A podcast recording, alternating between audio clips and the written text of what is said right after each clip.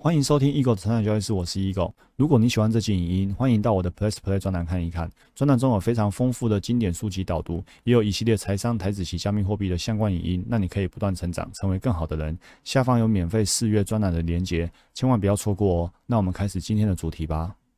欢迎回到我们成长交易室，我是 Eagle。我们继续阅读呢，卡巴金博士正念疗愈力的第十三章，主题呢就是疗愈。他告诉我们说，什么是疗愈呢？书上呢举了一些例子，然后呢那些例子呢告诉我们，我们所有练习正念减压八周课程的学员呢，都在经历一种深刻的转变。这来自学员偶然的跟自己的圆满整体相遇，然后呢在静观练习中进一步催化出自我的圆满整体。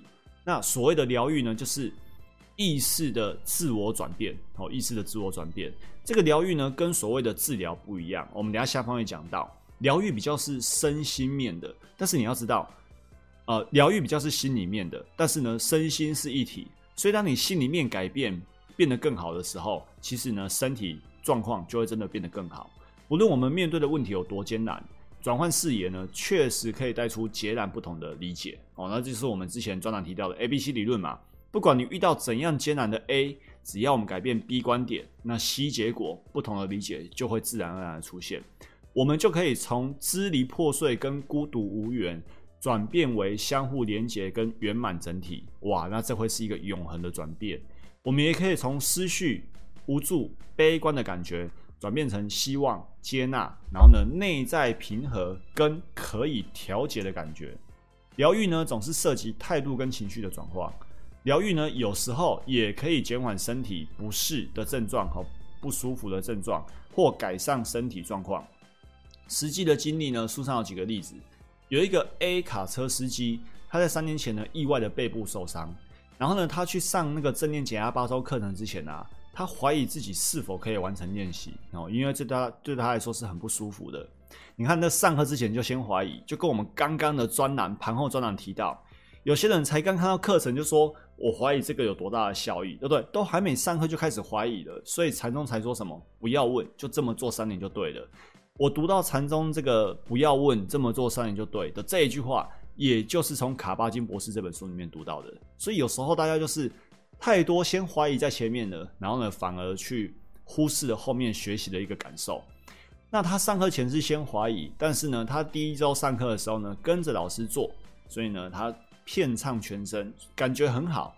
然后第二周上课的时候呢，因为有第一周的舒服感，然后呢，第二周上课呢，他就抱持着这样的期待。他也想要呢，再来一次来骗唱全身一次。结果呢，第二堂上课的时候，怎么努力他都找不到像第一次那般舒畅的感觉。那这时候他就很困扰啊。那回家之后呢，他就告诉自己，不管练习的时候发生什么状况，就单纯的让它发生，不尝试去寻求改变。结果呢，他越专注，越能缓解疼痛。所以这是一个很好的变化。你看哦，上课前先怀疑，第一周觉得很舒服，第二周呢也想要很舒服，但是呢找不回那感觉。然后他如何自我转变？他告诉自己，不管怎样，就专注在静观呼吸，或者专注在身体扫描，而不是把心思放在我要舒服。所以，我们刚才盘后影音也提到，当你专注在交易系统的执行，当你呢把每一个环节，把风控三个点做好，你反而越能得到获利。那你如果今天是很想要获利，很想要获利，把专注力放在获利。你反而没办法好好获利，因为你会忽视过程，你会杀鸡取卵，于是呢做法不对，结果就不对。因此呢，你越专越专注在过程，越专注在与自己同在，其实呢，你的身体越能缓解疼痛。那你越专注在交易系统本身，把它每一件事情都做好，其实呢，你越可以得到自然而然的绩效。我们刚才分享一些部分人他不 OK 的学习历程，比如说呢，上课之前呢，先怀疑东怀疑西。当然了，这个怀疑不是那么的不好，因为呢，我们确实也不可以尽信书，也不可以尽信老师。你我们不能觉得说，今天上完这堂课啊，听这个专栏，老师说的就一一定是对的。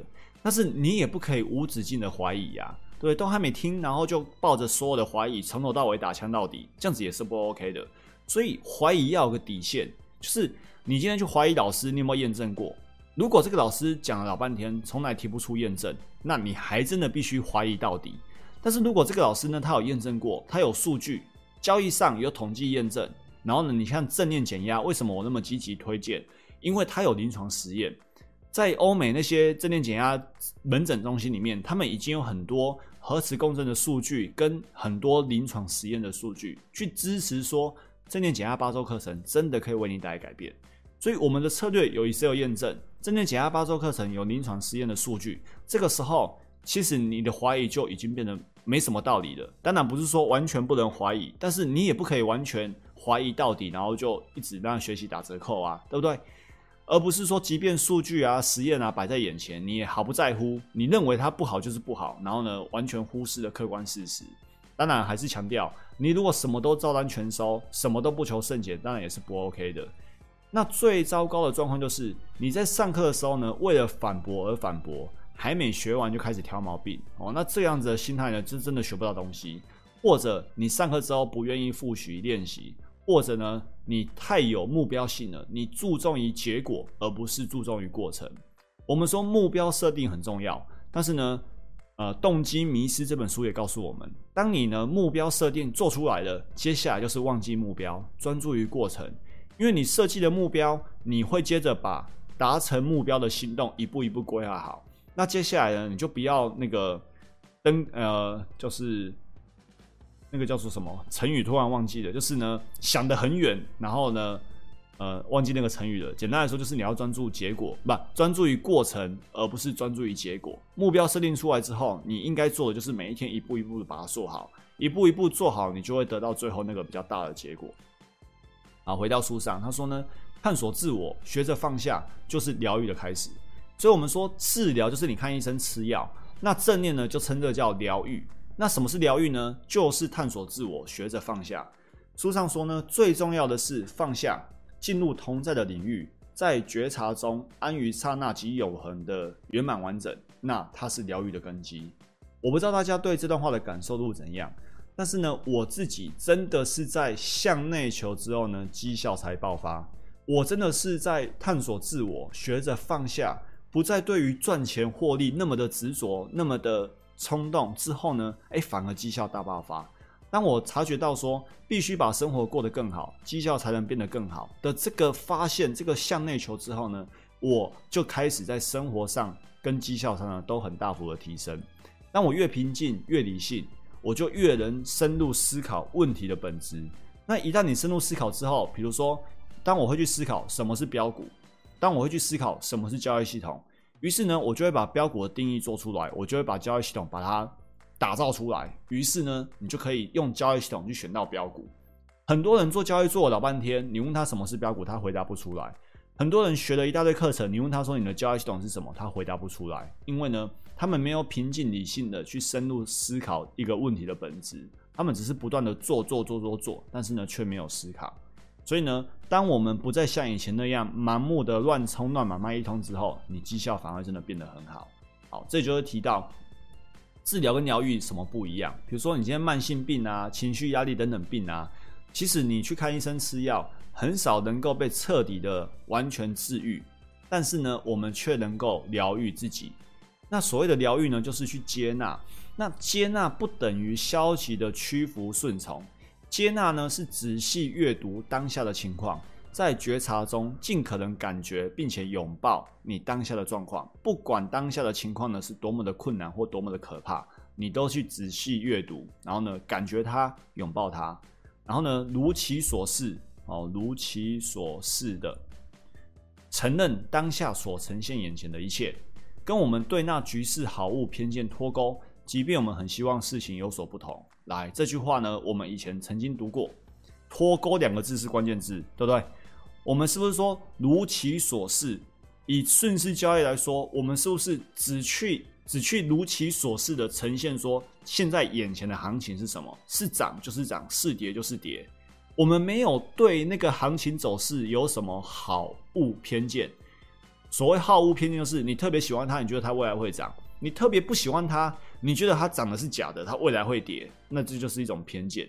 我们要跟偏见脱钩，就完全如其所示的看到它在涨，即便我们心里很希望事情呢是不一样的。但是呢，一个顺势交易者，即便我们希望不要跌的赶快上涨，但是呢看到跌，我们还是说跌。即便你今天做空了，看到涨，你还是要说涨，你空单还是要停损。这就是顺势交易者跟正念交易可以完美契合在一起的关键。最后，培养无为的态度，不要老想着你的疾病目标。静观练习的品质跟精神，非常容易因为你啊去侧重任何目标而遭到破坏。就像刚刚那个人说的，他为了想要找到通体舒畅的感觉，然后呢就很刻意，这时候反而没有达到静观练习的品质。静观的本质是无为，如果练习的时候呢，心中老想着自己所设定的目标，肯定会破坏跟侵蚀静观练习的核心。所以呢，我们要放下，我们要接纳。我们要有平静的身心，然后呢，要开放跟涵容，放下执取跟渴求，接受事物当下的样貌，也接受自己当下的样貌。这完全就是顺势交易的精神。放下自己对于行情的偏见、执着，让它脱钩哦，不要勾在一起脱钩。然后呢，你就可以接受当下的行情走势，也就可以接受自己的涨跌赚赔，接受自己的账上户都是亏损的。很多人为什么砍不下？因为他无法接受。为什么我们砍得下？因为我们接受自己是有可能亏损的，接受市场行情有可能会跟我们不一样。但是呢，我们开放，我们放下执执着，所以呢，我们还是可以跟着眼前不利于我们的趋势操作。那那个操作呢，就是停损出场。这般内在平和跟深层接纳呢，是健康与智慧的核心。疗愈不是治疗疾病，而是转化观点，让内心祥和平静。所以呢，还是我们读好书那一步哦。这里再跟大家复习一下，我们之前读好书有一部有一部影音呢，就是在讲正念这件事情哦。理性情绪行为疗法，它就是在教我们去转换观点，进而让内心祥和平静，让自己不假外求就可以感觉到祥和平静，然后，进而迈向更好的健康状况跟幸福安康，甚至改变大脑而产生重要的变化。这就是今天所有内容，祝福大家不断成长，成为更好的人。我们明天见，拜拜。如果你喜欢这期影音，欢迎订阅与分享我的 Podcast。那我们不断成长，成为更好的人。我们下一集见，拜拜。